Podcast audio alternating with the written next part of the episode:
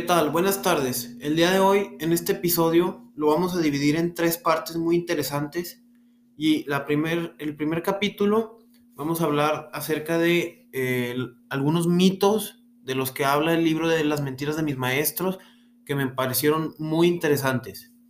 Eh, bueno, el primer mito del que les hablaré es se refiere a que los mexicanos tenemos este mito que es que los españoles destruyeron el imperio maya.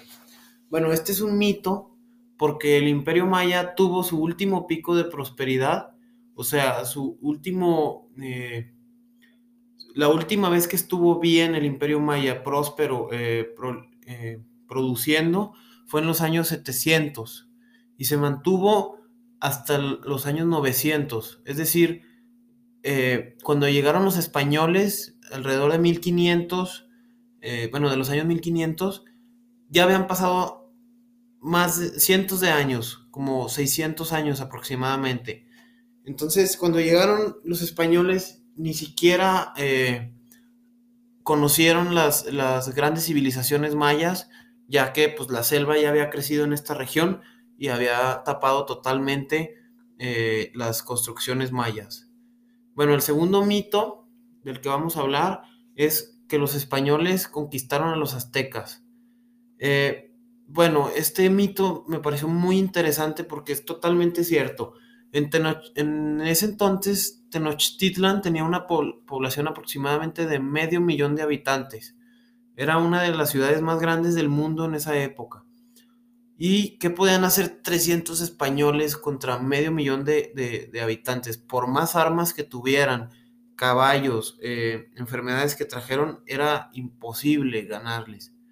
Los aztecas, la verdad es que los aztecas fueron conquistados por sus enemigos, por sus pueblos enemigos, los cuales fueron unidos a través de los conquistadores, conquistadores europeos, pero no fueron conquistados por esos 300 españoles fue una, unión que lograron hacer los españoles. Y, bueno, el, último mito que me pareció muy interesante es el, de el que le debemos la independencia al cura Hidalgo. Eh, bueno, este mito es algo que nos han ido enseñando a lo largo de toda la vida, que el cura Miguel Hidalgo fue el, el que encabezó la independencia, el que se merece todo el crédito, el que se merece los monumentos, el que se merece estar en el billete de, si no me equivoco, en el de 100 pesos. Eh, y bueno, al año de que el, cura Hidalgo empezara la independencia, que la comenzara, eh, él y junto con, los otros que, se unieron para dar el grito, eh, ya habían sido fusilados o, o encarcelados. Estos personajes que, a los que, de los que vemos los monumentos y que los vemos en la portada de nuestro libro de la SEP, ya habían sido encarcelados o fusilados. Eh, hay muchas más personas que no se reconocen en la lucha, que duró 10 años, perdón, 10 años no, bueno, que duró hasta 1821, si no me equivoco, fueron 10 años.